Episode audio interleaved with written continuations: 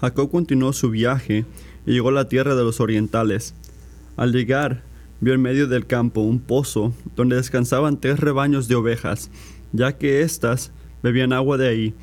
Sobre la boca del pozo habían unas piedras muy grandes, por eso los pastores corrían la, corrían la piedra solo cuando estaban juntos todos los rebaños, y luego de abrevar a las ovejas volvían a colocarla en su lugar, sobre la boca del pozo.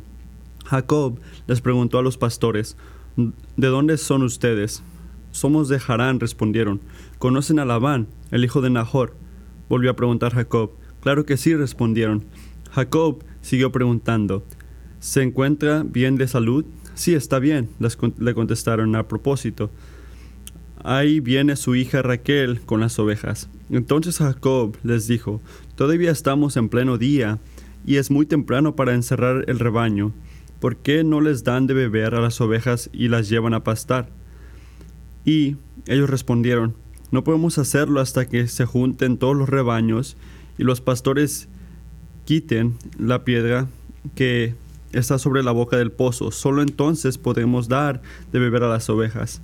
Todavía estaba Jacob hablando con ellos cuando Raquel llegó con las ovejas de su padre, pues era ella quien, las cuidaba. En cuanto Jacob vio a Raquel, hijo, hija de su tío Labán, con las ovejas de éste, se acercó y quitó la piedra que estaba sobre la boca del pozo y le dio de beber a las ovejas. Luego besó a Raquel, rompió el llanto y le contó que era pariente de Labán, por eso, por ser hijo de su hermana Rebeca. Raquel salió entonces corriendo a contárselo a su padre. Al oír Labán las noticias acerca de su sobrino Jacob, salió a recibirlo y, entre brazos y besos, lo llevó a su casa. Ahí Jacob le contó todo lo que había sucedido. Y Labán le dijo, Realmente tú eres de mi propia sangre. Jacob había estado ya un mes con Labán, cuando éste le dijo, Por más que seas mi pariente, no vas a trabajar para, mis, para mí gratis. Gratis, dice. ¿Cuánto quieres ganar? Labán tenía dos hijas. La mayor se llamaba Lea y la menor se llamaba Raquel. Lea tenía ojos apagados, mientras Raquel era una mujer muy hermosa. Como Jacob se había enamorado de Raquel, le dijo a su tío, me ofrezco a trabajar para ti siete años a cambio de Raquel, tu hija menor. Labán le contestó, es mejor que te entregue a, que te la entregue a ti y no a un extraño. Quédate conmigo. Así que Jacob trabajó siete años para poder casarse con Raquel, pero como estaba muy enamorado de ella, le pareció poco tiempo. Entonces Jacob le dijo a Labán, ya he cumplido con el tiempo del pacto. Dame, dame mi mujer para que me case con ella. Labán reunió a toda la gente del lugar y ofreció una gran fiesta. Pero cuando llegó la noche, tomó a su hija Lea y se la entregó a Jacob, y Jacob se acostó con ella. Además, como Lea tenía una criada que se llamaba Silpa, Labán se la dio porque la, para que la atendiera. A la mañana siguiente, Jacob se dio cuenta que había estado con Lea y le reclamó a Labán, ¿qué me has hecho? ¿Acaso no trabajé contigo para casarme con Rebeca? Digo, con Raquel. ¿Por qué me has engañado? Labán le contestó, la costumbre en nuestro país es casar primero a la mayor y luego a la menor. Por eso, cumple ahora con la semana nupcial de esta, y por siete años más de trabajo te daré la otra. Así lo hizo Jacob, y cuando terminó la semana nupcial de la primera, Labán le entregó a Raquel por esposa. También Raquel tenía una criada llamada Bila, y Labán se la dio para que la atendiera. Jacob entonces se acostó con Raquel y la amó mucho, más que a Lea, aunque tuvo que trabajar para Labán siete años más. Cuando el Señor vio que Lea era más, eh, eh, no, ah, cuando el Señor vio que Lea no era amada, le concedió hijos. Mientras tanto, Raquel permaneció estéril.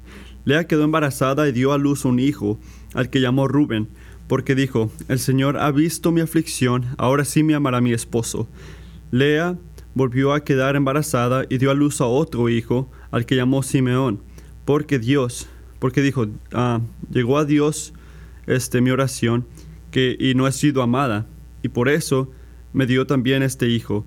Luego quedó embarazada de nuevo y dio a luz el tercer hijo, a quien le llamó Levi, porque dijo, ahora sí me amará mi esposo, porque le he dado tres hijos. Lea volvió a quedar embarazada y dio a luz un cuarto hijo al que llamó Judá, porque dijo, esta vez alabaré al Señor. Después de esto dejó de dar luz. Cuando Raquel se dio cuenta de que no le podía dar hijos a Jacob, tuvo envidia de su hermana y le dijo a Jacob, dame hijos, si no me, si no me los das me muero. Pero Jacob se enojó muchísimo con ella y le dijo, ¿acaso crees que soy Dios? Es Él quien te ha hecho estéril. Aquí tienes a mi criada Bila, ah, repuso, propuso Raquel.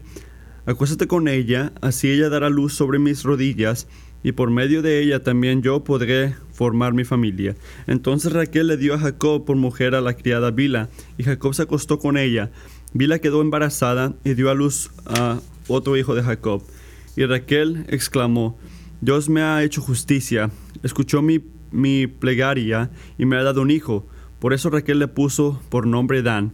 Después Bila, la criada de Raquel, quedó embarazada otra vez y dio a luz un segundo hijo de Jacob.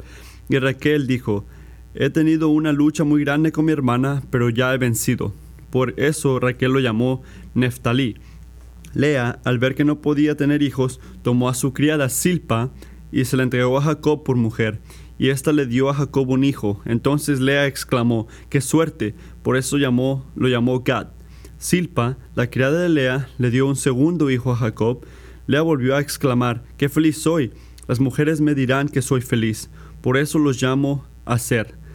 Durante los días de la cosecha de trigo, Rubén salió al campo. Ahí encontró unas frutas llamadas mandrogas, mandragoras, y se las llevó a Lea, su madre. Entonces Raquel le dijo a Lea, por favor, dame algunas mandragoras de las que trajo tu hijo. Pero Lea le contestó, te daré poco, te daré poco el...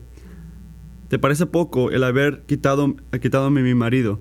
¿Y ahora quieres también quitarme las mandragoras que mi hijo me trajo? Bueno, contestó Raquel, te propongo que, a cambio de las mandragoras de tu hijo, Jacob duerma contigo esta noche. Al anochecer, cuando Jacob volvió del campo, Lea salió a su encuentro y le dijo, Hoy te, hoy te acostarás conmigo, porque te he alquilido a cambio de las mandragoras de mi hijo. Y Jacob durmió con ella esa noche. Dios escuchó a Lea, y ella quedó embarazada y le dio a Jacob un quinto hijo. Entonces dijo Lea, Dios me ha recompensado porque yo le entregué mi criada a mi esposo, por eso lo llamaré Isaacar. Lea quedó embarazada de nuevo y le dio a Jacob un sexto hijo. Dios me ha favorecido con este buen regalo, dijo Lea. Esta vez mi esposo se quedará conmigo, porque le he dado seis hijos, por eso lo llamó Zabalón.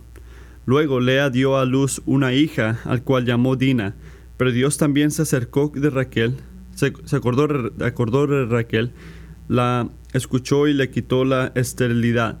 Fue así como ella quedó embarazada y dio a luz un hijo. Entonces exclamó, Dios ha borrado mis desgracias. Por eso lo llamó José y dijo, ¿quiere el Señor darme otro hijo? No quiero preguntar cuántos de ustedes estaban afuera el miércoles en la noche, pero es suficiente decir que las vecindades tenían a muchos niños caminando alrededor tenía una junta esa noche, había gente que llegaba a nuestra casa una y otra vez y luego decían que yo le doy tip a los niños vestidos en todo negro. Y los niños, de sorpresa, estaban pretendiendo ser alguien que no son.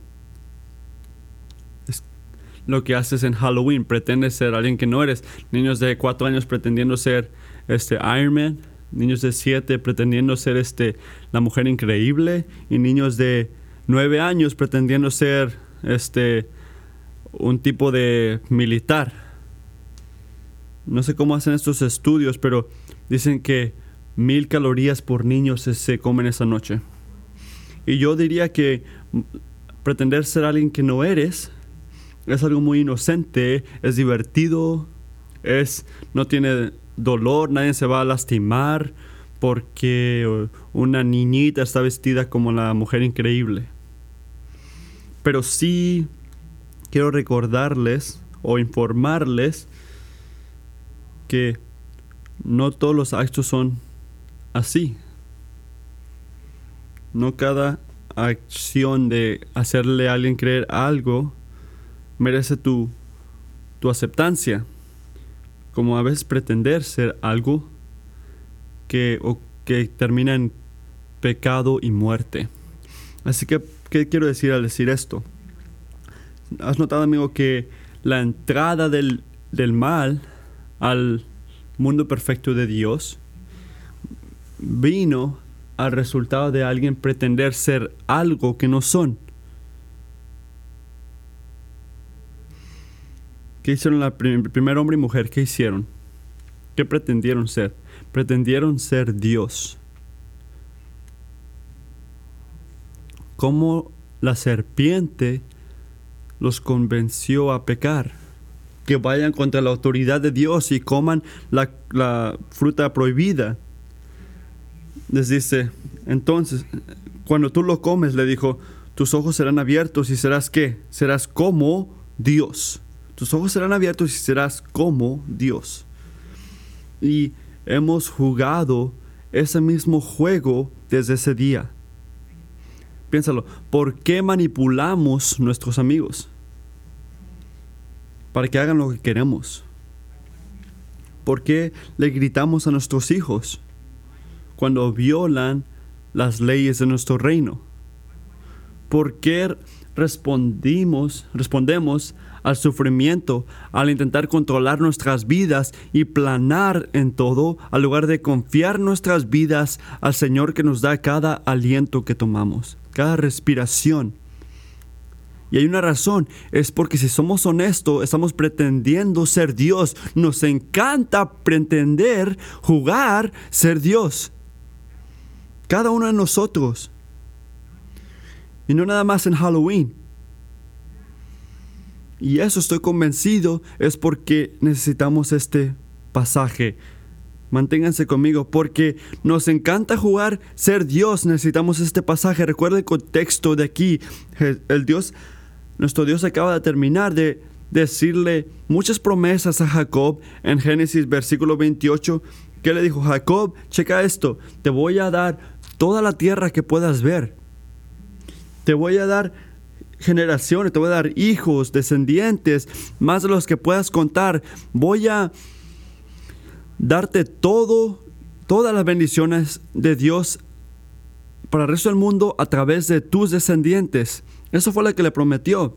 En Génesis 28, 15 dice esto mira Jacob, yo estoy contigo y yo te mantendré donde sea que vayas y te voy a regresar a esta tierra porque no te voy a dejar hasta que cumpla lo que te he prometido.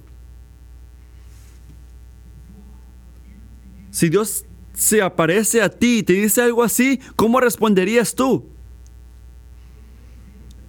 ¿Qué hicieron Jacob y su familia? ¿Qué continuaron a hacer en Génesis 29 y 30? ¿Qué hicieron? Cada uno de ellos intentó asegurar la bendición de Dios, especialmente este, esa parte de los descendientes. Lo intentaron asegurar al usar el esfuerzo humano.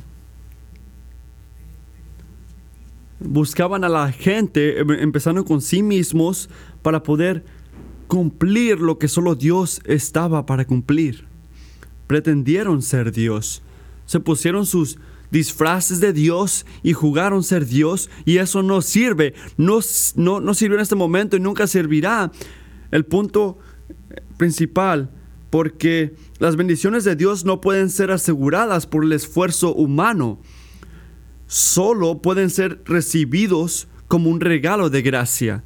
No puedes asegurar la bendición de Dios. No puedes agarrarle de las manos las bendiciones a, través de tu esfuerzo.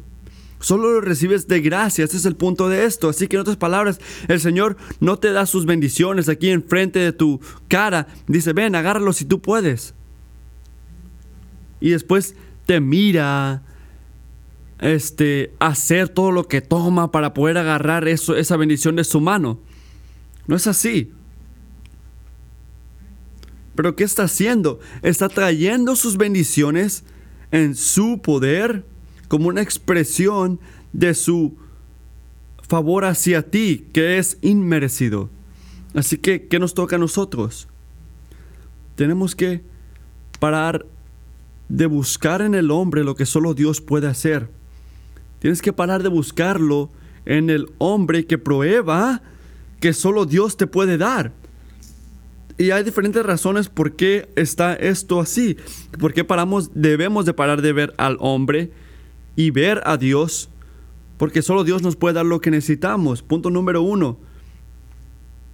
Dios gobierna el curso de nuestras vidas. Así que, repito, el punto número uno. Dios gobierna el curso de nuestras vidas. No el hombre. No tú. No la gente a tu alrededor no la gente que va a ser elegida el martes. Dios gobierna nuestras vidas. ¿Has pensado, tú crees que es un accidente? ¿Crees que es un accidente que Jacob, mira el versículo número uno, ah, Jacob continúa su viaje y llegó a la tierra de los orientales sin que lo lastimaran desde Beersheba. Ese es un camino largo, meses y meses de viaje, de caminando. ¿Tú crees que es un accidente que cuando él llegó a la tierra, que es un lugar grande y piensa, no estaba usando Google para llegar ahí y llegó a un pozo en la tierra que estaba cerca de la casa de su tío. ¿Tú crees que eso fue un accidente? ¿Tú crees que es un accidente que exactamente en ese momento... Oh, mira, Raquel está caminando en ese pozo, en ese lugar que está cerca de la casa de su tío, ninguno de esos, ninguno de estos, este, estas situaciones fueron accidente. Cada una de estas cosas está controlada por la mano de un Dios soberano que está moviéndose y haciendo todo lo que ha prometido hacer por Jacob en el versículo 28. Él está manteniendo a Jacob, está guiando a Jacob, está prohibiendo por Jacob. El Señor nunca dice explícitamente nada en los primeros versículos de, Génesis 29. Así que el Señor no, estamos, no nos dice que el Señor está haciendo algo. No escuchamos, oh Dios hizo esto y esto y esto. Como el libro de Ruth casi. Su nombre no está ahí, pero eso no cambia que sus huellas están en todos estos escenarios. Que Dios está gobernando la vida de este hombre y amigos, ahí no para. Y está haciendo lo mismo en tu vida en este momento. Así que, ¿qué significa? Que una cosa es que una de las maneras más importantes que tú puedes ayudar a alguien, hay que hablar muy prácticamente, es al apuntar dónde ves a Dios trabajando en sus vidas. Es una de las mejores cosas que puedes hacer. Decirles, mira, Dios está obrando aquí en tu vida, en esta circunstancia, trayendo esta providencia que no es accidental, pero refleja el amor de Dios hacia ti. Así que ve a alguien y le dices, yo veo a Dios gobernando el curso de tu vida. Porque estás cuidando a tus hijos amorosamente, o diles, hace unas semanas tú me dijiste que estabas batallando al confiar en Dios en tus finanzas y ya he notado que tú participaste en la ofrenda esta mañana. Yo lo veo, veo a Dios moviéndose en tus situaciones. Y puedo dar muchos ejemplos de esto. Así que, ¿por qué nos ayuda mucho escuchar palabras así? Que decirles, hey, Dios está obrando en ti. ¿Lo ves? Es importante porque muchas veces caminamos en nuestras vidas sin ver cómo Dios nos está bendiciendo. Así que en otras palabras, somos iguales que Jacob. Igual a Jacob. ¿Por qué digo eso? Porque hay, una, hay un contraste en esto, en la manera que Abraham sirvió y respondió al Señor en Génesis 24, cuando el Señor lo llevó a él y a su familia este, para cuando tuvieron a Isaac. Y ahora, en la manera que Jacob fue guiado a su familia, de repente el mismo pozo para agarrar una esposa para sí mismo. Miren, Génesis 24. Entonces el criado de Abraham se arrodilló y adoró al Señor con estas palabras, bendecido sea el Señor, el Dios de mi amo Abraham, que no ha dejado de manifestar su amor y fidelidad, y que a mí me ha guiado a la casa de sus parientes. ¿Qué hace Jacob? En Génesis 29, 11, Jacob besó a Raquel, rompió en llanto. Pero ¿cuál es la diferencia? Miren esto, los dos experimentaron la promesa de Dios, pero ¿cuál es la diferencia? Llegaron al mismo, al pozo correcto, a la mujer que necesitaban. Eso es Dios gobernando el curso de esto. Los dos están llenos de emoción. Pero ¿cuál es la diferencia? Cada expresión de gratitud hacia el Señor este, no es existente por el lado de Jacob. No se ve alabanza al Señor ahí. Yo diría porque Jacob todavía piensa en las bendiciones de Dios como algo que él recibe basado en sus propios esfuerzos. Y puedes verlo en la manera que él responde cuando él mira a Raquel llegando al pozo. Así que cuando el sirviente de Abraham hace unos versículos atrás llega al pozo y mira a Rebeca caminando hacia el pozo, ¿qué hace? Enseña toda su dependencia al Señor al llamarlo y pedirle sabiduría. Pero ¿qué hace Jacob?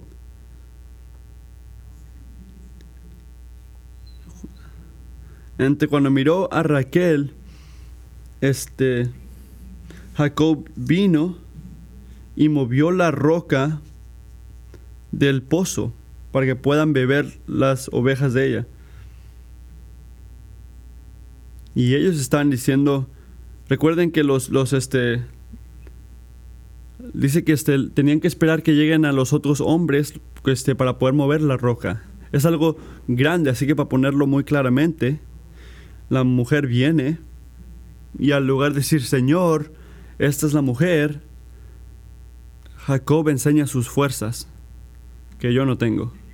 Pero Jacob sí lo tenía, era fuerte, así que al lugar de expresar su dependencia en el Señor, o agradecer al Señor o esperar al Señor, Jacob quiere asegurar su bendición a través de su propio esfuerzo, literalmente.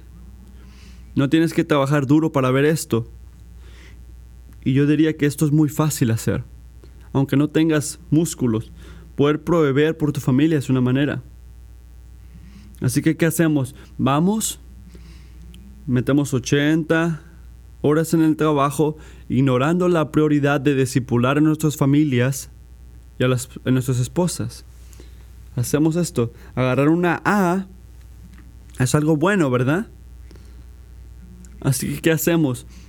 Vamos adelante estudiando 24 horas al día solo para fallar y sin leer la palabra del Señor que toma tiempo porque estamos muy preocupados al agarrar esa buena nota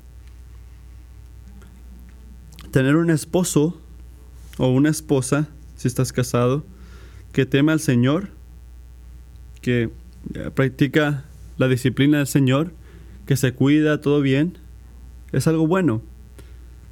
Así que, ¿qué hacemos? Vamos adelanto y hablamos mal y les recordamos para poder manipularlos a someterse a nosotros. Así que, ¿cuál es el problema aquí? El problema con cada cosa que hemos hablado qué va mal en nuestras actitudes. Lo que estamos buscando es bueno, ¿verdad? Son cosas buenas, pero al lugar de ser humildes al esperar que el Señor traiga sus bendiciones, estamos intentando hacerlo en nuestras propias fuerzas. Y la falla aquí va a ocurrir, vas a fallar. Porque si conoces las fuerzas en tus propias fuerzas, no vas a poder. Así que eso es lo que hace Jacob. Hasta cuando, lo podemos ver cuando manipuló a su hermano Isa para recibir este, la bendición de ser el mayor. Pero no paró ahí. Este, le mintió a su padre y a su madre con, y a su hermano con ayuda de su madre cuando este, le mintieron a su padre para que le dé la bendición a él. Pero ¿qué ves una y otra vez? Jacob solo se preocupa de a recibir las bendiciones de Dios a través de sus propios esfuerzos y su fuerza. Y creo que después de mirar al Señor en Bethel, en Génesis 28, su orgullo, su orgullo no es tan obvio y el Señor lo está humillando, pero todavía está confiando en sí mismo. Así que inmediatamente después de que el Señor enseñó que Él está gobernando el curso de su vida, Jacob todavía va adelante en su propia fuerza, literalmente. Mira mis músculos humanos, dice ahí, cuando mueve esa roca. Eres orgulloso. Cumplió la mentira de que Jacob está encargado de la vida de Jacob. Al lugar de recordar que el Señor es el que está encargado del curso de nuestras vidas. Así que, ¿qué hace Dios? Él usa a Jacob, otro mentiroso, para humillar a Jacob, para que pueda probar su, propio, su propia medicina. Perdón, no usa a Jacob, usa a al papá de, Raquel para humillarlo. Porque el, Señor no nada más gobierna el, este, Dios no nada más gobierna el curso de nuestras vidas, Dios frustra el plan de los orgullosos. Así que pone barreras a los orgullosos. Así que, ¿qué vemos? Ah, el papá de Raquel quiere a Jacob, se llevan todo bien y Jacob piensa que todo va bien, ¿verdad? Que en sus siete años se va a casar con Raquel y todo va a estar bien. Y... Pero así no fue como ocurrió la cosa. Así que trabajó siete años para, según él, recibir a Raquel. Y siete años era un... Era un precio alto por una esposa.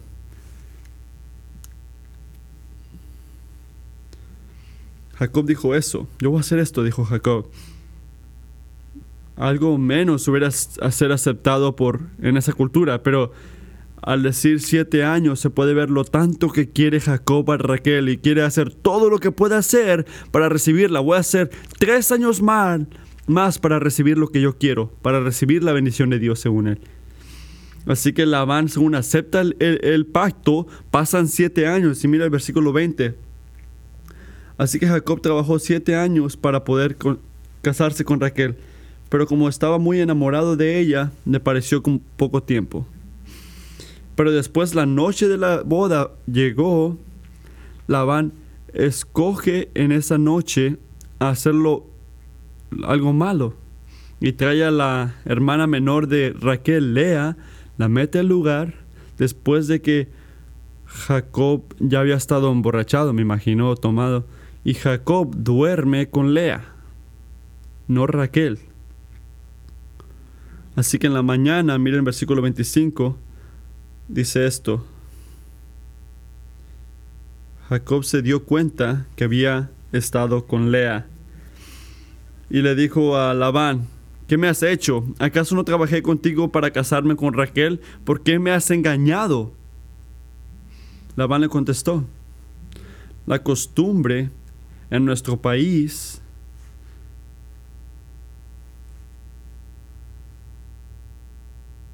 No nada más esas informaciones. Es casar primero a la mayor y luego a la menor. Pon al lado la deshonestidad de Labán y Lea.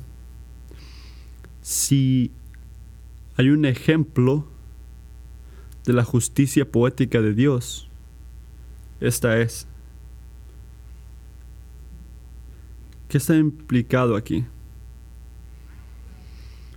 No sé de tu país, Jacob, pero en mi país, la menor no domina sobre la mayor.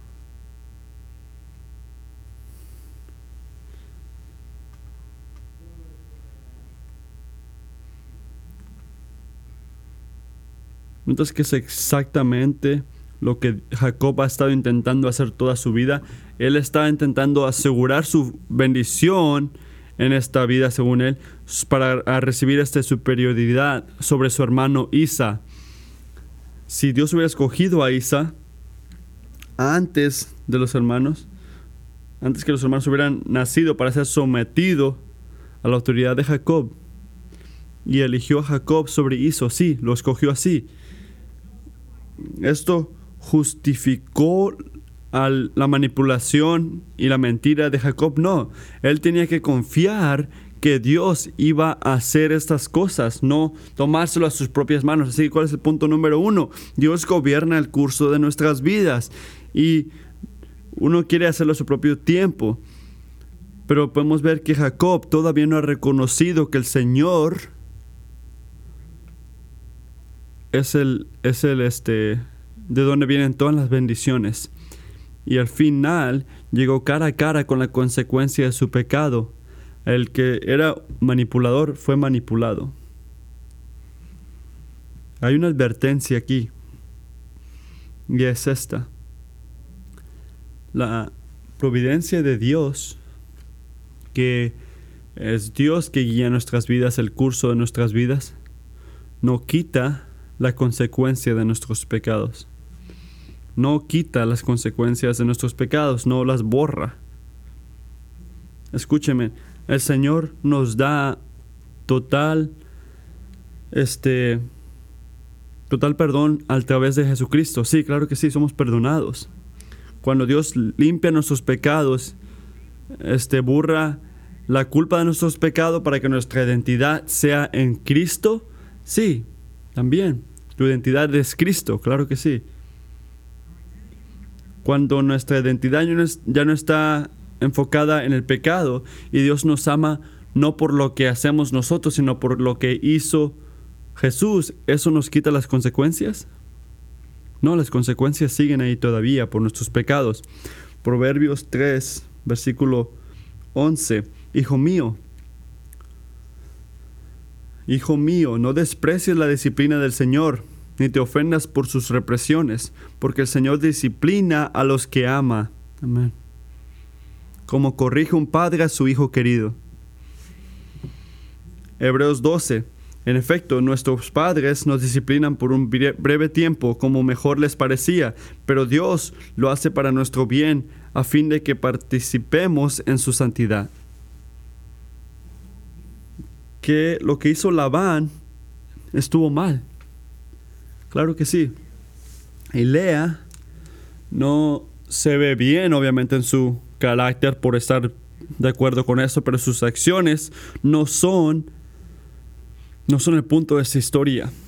El punto de esta historia es la disciplina de Dios, la justicia de Dios.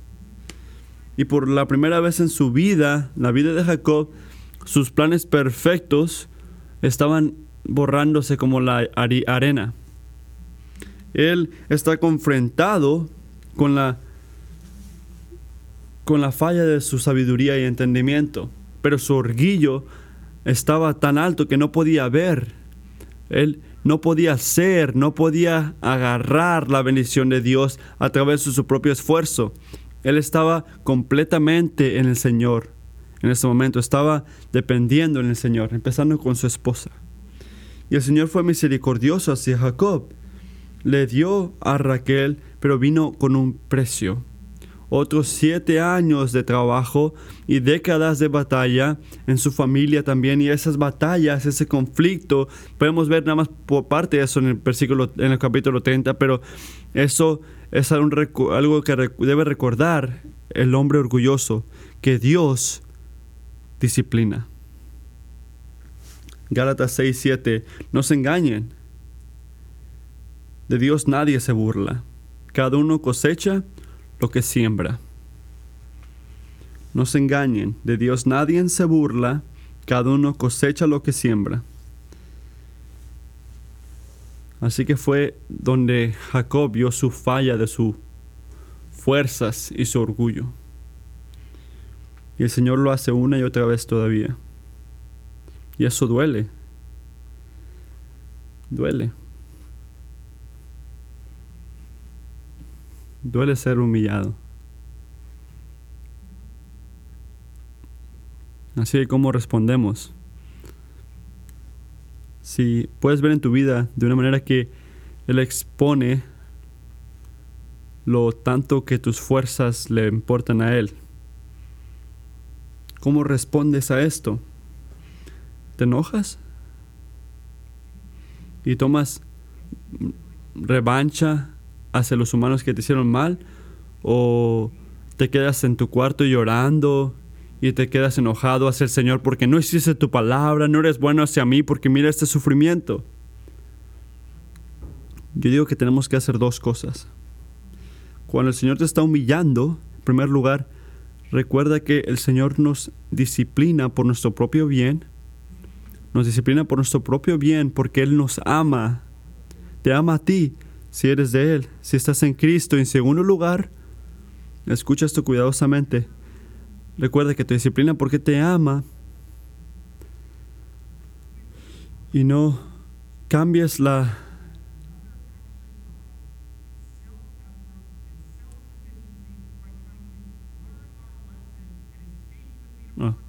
Y este y, cuando te enseñe su Señor, cuando te enseñe tu falla, no lo cambies para hacer lo que sí. Bueno, si yo intento eso de otra manera, de repente puedo. Tienes que dárselo todo al Señor. No lo intentes hacer en tus propias fuerzas. No busques otra manera para hacerlo de tu manera. Así que, ¿qué tienes que hacer? No, no, no, no, sigas, no sigas buscando la manera de hacerlo. Dáselo al Señor. Sométete a Él porque conmigo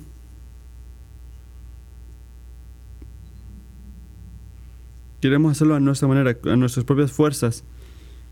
Y lo que tenemos que entender que tenemos que dárselo todo al Señor. Porque si lo intentas hacer a tus propias fuerzas, solo vas a estamparte. Tienes que ser humilde.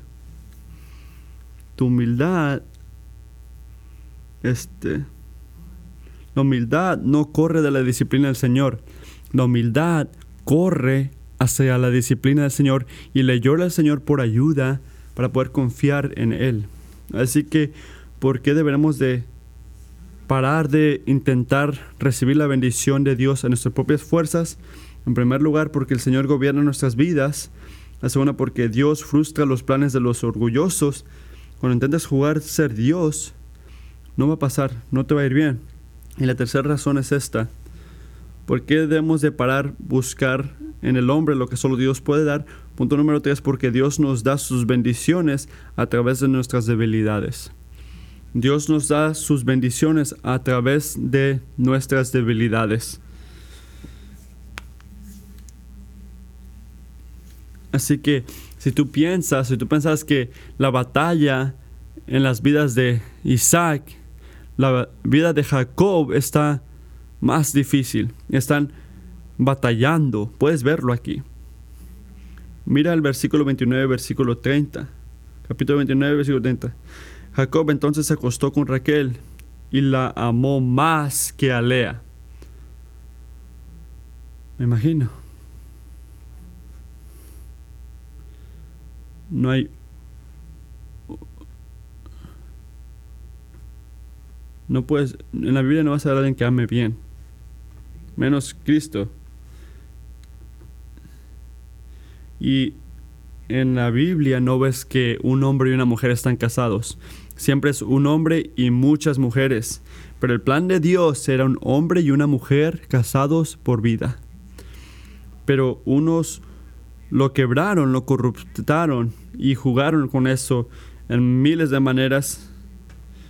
Eh, es un pecado serio y eso lo está haciendo y tiene consecuencias. Así que, ¿qué ocurrió? Tienen hijos. Raquel tiene amor, pero no tiene hijos.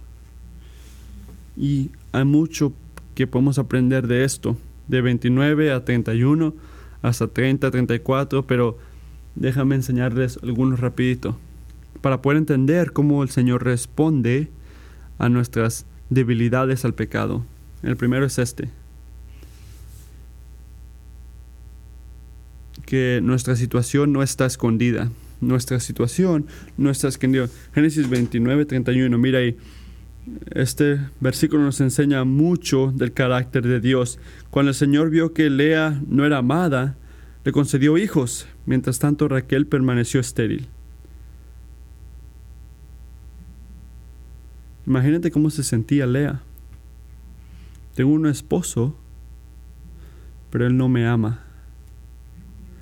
Estoy en una relación de la cual no me puedo salir. Y este hombre me odia.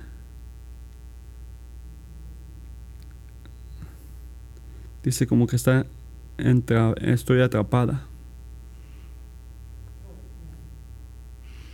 Algunos de ustedes se sienten así. De repente un esposo o esposa, una persona con la que trabajas, de repente es una persona en tu familia, alguien que tú quieres amar y quieres que te amen. Y cada cosa de la relación, quieres honrarlos, quieres servirlos, pero no importa lo tanto que intentas, lo tanto que haces, no sirve y la opresión se ve. Esa era la, experiencia de Lea con Jacob. Así que, ¿cómo respondió el Señor? ¿Qué hizo? Escogió lo que era débil para dar vidas. Abrió el vientre de Lea y la hizo fructuosa, le trajo bendición a través del sufrimiento. Pero regresa al versículo 21, ¿por qué lo hizo esto el Señor? No nada más era de que le abrió el, vientre, sino lo hizo por algo, porque el Señor la miró. Cuando el Señor la, la vio, Él la vio. Así que en otras palabras, Lea no nada más era un punto de data en la vida de, en la vida de Jacobo en la Biblia, no era nada más un data, él la vio y específicamente vio que Lea no era amada. Así que las vidas, los ojos de su esposo no lo, podían ver, los ojos, ojos de su hermana no podían ver su sufrimiento, pero ¿quién lo podía ver? El Señor, nuestro Dios. Amigo, si tú eres hijo de Dios, hija de Dios, nunca estás solo o sola en tu sufrimiento. Dios es íntimo y está viendo cada sufrimiento. Nada malo que viene hacia ti se lo escapa. Él es movido y afectado por lo que tú estás sintiendo, por lo que tú estás batallando. ¿Y cómo puedo decir eso? Si de repente tú dices, si eso es verdad, ¿por qué no está metiéndose en mi situación ahorita, Williams? Y te lo digo eso por Salmos 10, versículo 10. Bajo el peso de su poder, sus víctimas caen por tierra. Se dice a sí mismo, Dios se ha olvidado, se cubre el rostro, nunca ve nada. Levántate, Señor, levántate, oh Dios, tu brazo. No te olvides de los indefensos, pero Él lo ve todo. Él te ve, amigo. Levántate, Señor, levántate, oh Dios, tus brazos, no te olvides de los indefensos. Tú eres el que ayuda a los que no tienen padre. Ha notado que el Señor no nada más responde a la opresión de Lea. Ten, aquí es como voy a reservar, reversar todo y le voy a dar hijos. No nada más le dio hijos, le dio Levi, Judah, ¿De qué se trata eso?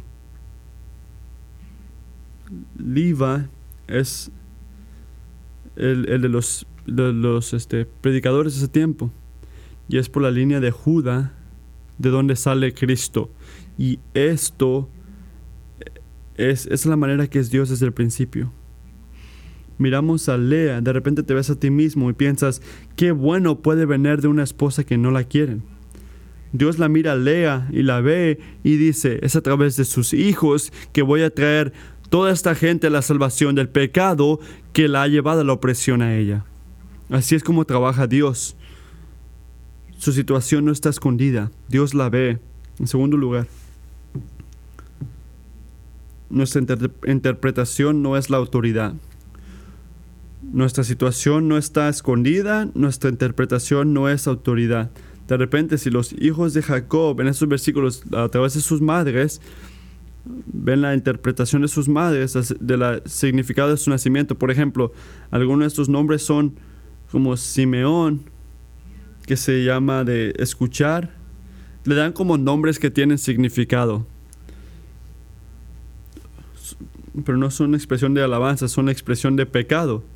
Por ejemplo, de los nombres tienen como nombres como de batalla, de sufrimiento, y este ves a Raquel que no puede ganarle a su hermano, así que son algunos son alabanza y algunos son pecado. Y estoy diciendo esto porque nos punta a una tentación espiritual que todos tenemos. Cuando nos sentimos atorados en un lugar así. Y esta es la tentación. La tentación es que intentamos solvar el problema, nuestras propias fuerzas y concluir que si, nuestras, si nuestra solución sirve, significa que Dios está aprobando nuestras acciones.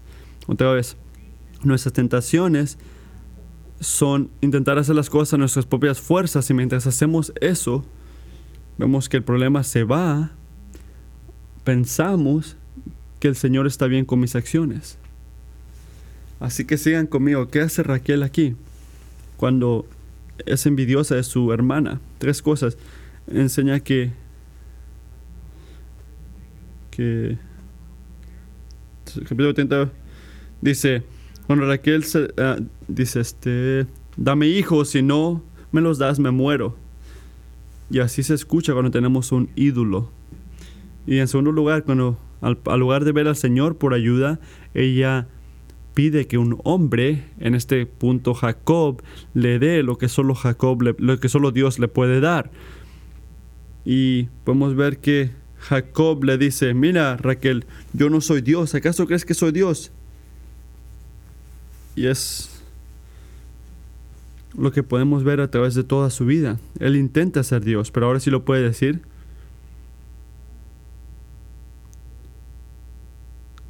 Aunque a veces que está enojado, aquí está hablando la verdad. Tiene un ídolo que si es tener hijos, pide con nombre, lo, le dé que solo Dios le puede dar y luego le da a su criada como su mujer y se embaraza y lo que dice Raquel, Génesis 30, versículo 6 dice, ah, y Raquel exclamó, Dios me ha hecho justicia, escuchó mi plegaria y me ha dado un hijo. Ella piensa que el Señor la escuchó y la satisfació a través de quién? De la criada. Porque sabemos que eso no es lo que pasó aquí. Por dos razones. En primer lugar, porque Abraham y, y Sara podemos ver que intentaron intentar agarrar una, a la criada también que lo usaron Abraham y, y, Sara al principio de, de, de, de, Génesis creo que 15 vemos que usaron como a la criada para tener hijos y no le salió bien eso Así que miren a Génesis 30, versículo 32. Y va contra lo que dice Raquel. Después de muchos años de que dieron muchos años, muchos niños, perdón. Ah, después de que tuvieron muchos niños, este, podemos ver que Raquel tuvo poder un niño. Escuchó a, sus, a su llamar y abrió su, su vientre. Así que Raquel tuvo hijos pero lo hizo de la manera inapropiada al principio al usar la criada. Así que al hijo de la criada era un pecado. Los niños siempre son un regalo de Dios, claro que sí, no importa cómo vienen, pero lo que hizo Raquel estuvo correcto al usar a la criada para tener un hijo. Claro que no. Piénsalo así la presencia de un regalo no es algo que la presencia de un regalo oh, la presencia de un regalo no es como un tipo de promoción por el que lo da. No es una promoción de Dios como que, oh, hiciste suficientemente cosas buenas, ten, toma tu regalo. No es así. Dios nos da por su propia gracia y misericordia. No es algo que merecemos, no es algo que obtenemos al hacer trabajos según nosotros para Él. La gente a veces me llega la gente y me dicen, dicen cosas como, pastor, tengo noticias buenas. Las cosas estaban muy mal en mi vida, ¿recuerdas eso? Bueno, he hecho cambios grandes en la manera que yo vivo y ahora todo va increíble. Puedo sentir que el Señor me está sonriendo. Estamos alegres, alabanzas al Señor, dicen. Bueno, de repente el Señor está sonriendo, claro que sí. Pero de repente no. De repente todavía estás ganándole tus debilidades y tu pecado eh, y tu pecado a tus propias fuerzas, en tus propias fuerzas. esas bendiciones no son enseñanzas de la aprobación de Dios, son expresas, expresas, está expresando su misericordia hacia ti. No es porque lo mereces. No te está bendiciendo por tus acciones, te está bendiciendo a través, aunque tienes malas acciones. Mateo 5 dice, para que sean hijos de sus padres que están en el cielo. Él hace que salga el sol, el sol sobre los malos y los buenos, y llueva sobre justos e injustos. Así que Él ama a todos y bendice al que quien Él quiere. El punto número uno, digo, el número tres, perdón, nuestra incapacidad no es decisiva. Nuestra incapacidad no es decisiva el final de esa tercera sección nos mantiene el punto enfoque. Génesis 29, versículo 31, ¿qué leemos ahí? Dice que cuando el Señor vio que Lea no era amada, le concedió hijos. Génesis 30, versículo 32, que el Señor recordió, se acordó de Raquel y que tuvo poner hijos y que dice, el Señor me ha escuchado. ¿Cuál es el punto de aquí? El punto de esto es este que la bendición de, la de, de los hijos de Dios es un regalo de Dios, no es algo que hace el hombre. Dios da y Dios regala, Dios da bendiciones. Piensa, ¿por qué el Señor esperó siete años para darle a Raquel su propio hijo? Él lo hizo para enseñar su inhabilidad de poder traer sus bendiciones a su vida a través de su poder y para enseñar que su inhabilidad no es decisiva al gobernar la vida que ella quiere. El Señor es el que está encargado de su vida, no ella. Su poder es el que es el decisivo, no el de Raquel, el de Dios es decisivo. Así que en el curso de siete años le dio hijos a Raquel y a Lea, que enseñaba una y otra vez sus bendiciones que estaban ocurriendo, no a sus propias fuerzas, sino al, sino al poder de Dios. Y eso está ocurriendo todavía.